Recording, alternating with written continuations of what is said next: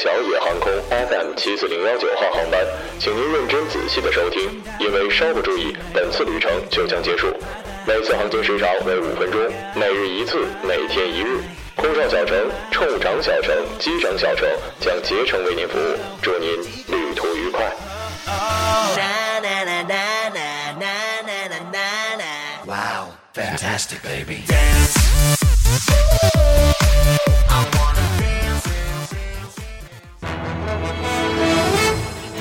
各位听众，晚上好。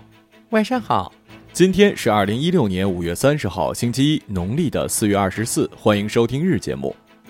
一八一四年的今天，现代无政府主义创始人哈伊尔·巴库宁出生。今天的节目主要内容有：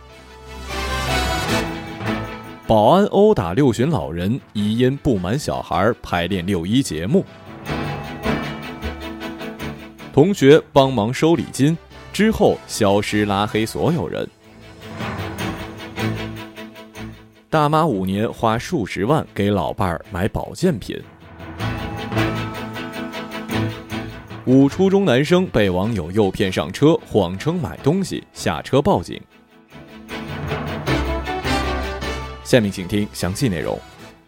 十二名幼儿园的小朋友到附近的小区空地上排练六一的节目，一被保安驱赶不成，与家长起了冲突。星期六的上午十点二十分，十二名幼儿园小朋友跟家长一起来到了耀星华庭 A 座楼的大厅内排练。洋洋的妈妈说，二十分钟之后，几名物业的保安前来驱赶，一个保安突然冲上前去推搡一个男家长，还凶狠地说：“你不要指指点点。”王女士说，随后来了三名白衣男子，四个人一起推搡那名家长，他们四个打一个，我的公公实在看不下去了，就来拉开他们。他们以为我的公公是去打架的，其中一个保安拿起对讲机就向他的头上砸去。我们呢，可以把这件事情同比于跳广场舞的大妈们，如果是在休息时间。或者说是周末的大早上就放音乐的话，那么确实可能影响到小区的其他住户。但是几个孩子十点钟去排练，且你说了人家已经准备走了，怎么还动手呢？最后还打了老人。您是上呼幼儿园，下打敬老院，你们都是石头里蹦出来的太监是吗？没爹没妈没后代啊！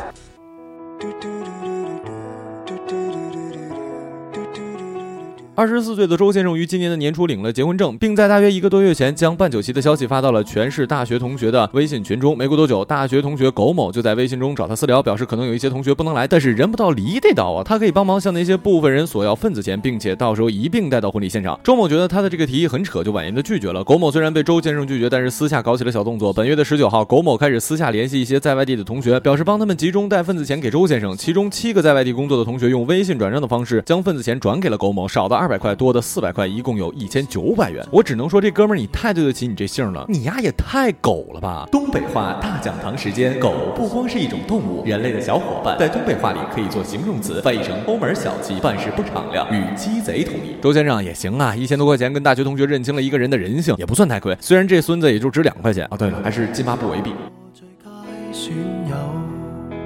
从前共你促膝把酒倾通宵都不够。我又痛快过。从五月初到现在，热心平台收到了近百条老年人被黑心的商家组织听课忽悠买高价药品的投诉。这其中老人最少被骗两三千元，而这其中的韩大妈五年间被骗了十多万元。韩大妈的老伴因为脑梗已经卧床八年了，为了让老伴重新站起来，经人介绍，他给老伴服用了一种银杏胶囊，这样一盒胶囊售价是六百元。五年下来，韩大妈已经花费了十几万元，钱是小事，更可怕的是韩大妈一直把银杏胶囊给老伴当药吃，整整吃了五年还没啥效果。而被忽悠的晕头转向的韩大妈，不仅在这个店里买了胶囊，还被借了钱，被借款十七万元。不知道是不是岁数越越大，真的越容易。上当哈！某花瓶主播的父亲前几天发微信问他，是不是一种药真的很有用啊？对方说的天花乱坠。主播的回复是：我猜呢，他肯定是吃不死人的，但是药效，嗯，有那功夫就不如听听医生的话了。新闻的最后，韩大妈说了一句话，让我特感动。老伴吃了五年了，当初我就是捡菜叶子也要把老伴的胶囊给买回来，我害怕老伴死啊。为了你，他可以什么都不要，不管你混的好不好，是否给他荣耀，他都愿意为你操劳。陪你到老。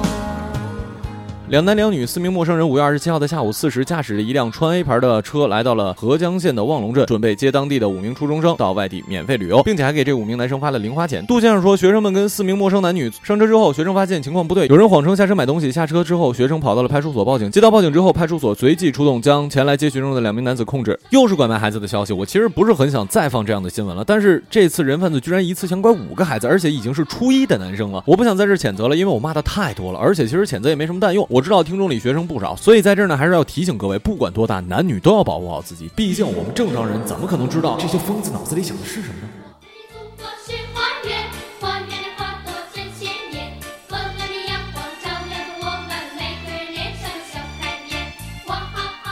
今日人物：烟草。五月三十一号，我们将迎来第二十九个国际无烟日。尽管包括北京在内的十八个城市已经实施了公共场所禁烟令，超九成的民众支持公共场合全面禁烟，但室内的吞云吐雾者仍然不少。一个例证是，不久前一位演员在公共场所吸烟被罚款五十，设置餐馆被罚款五千元，居然被人认为是小题大做。多个部门掐不灭一个烟头，这让二手烟笼罩下的公众情何以堪呢？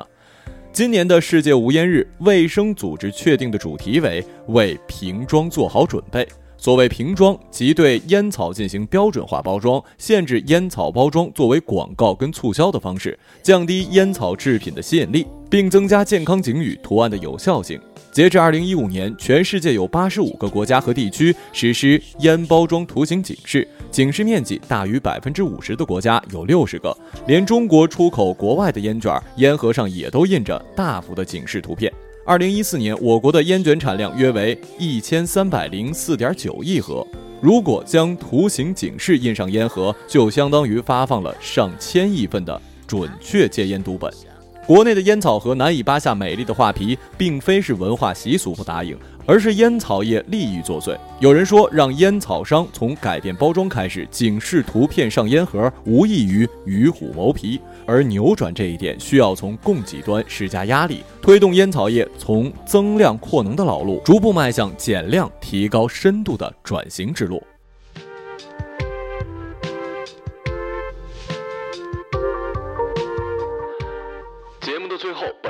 上一期杨绛先生去世的新闻给予道歉。由于个人的疏忽，将杨绛先生读成了杨铎先生，实在是对逝者的不尊敬，且对听众的不负责任。在此特向杨先生跟听众道歉，争取以后不再犯这样的原则性错误。好了，以上就是本期节目的全部内容，感谢各位的收听，我们下期节目再见，再见。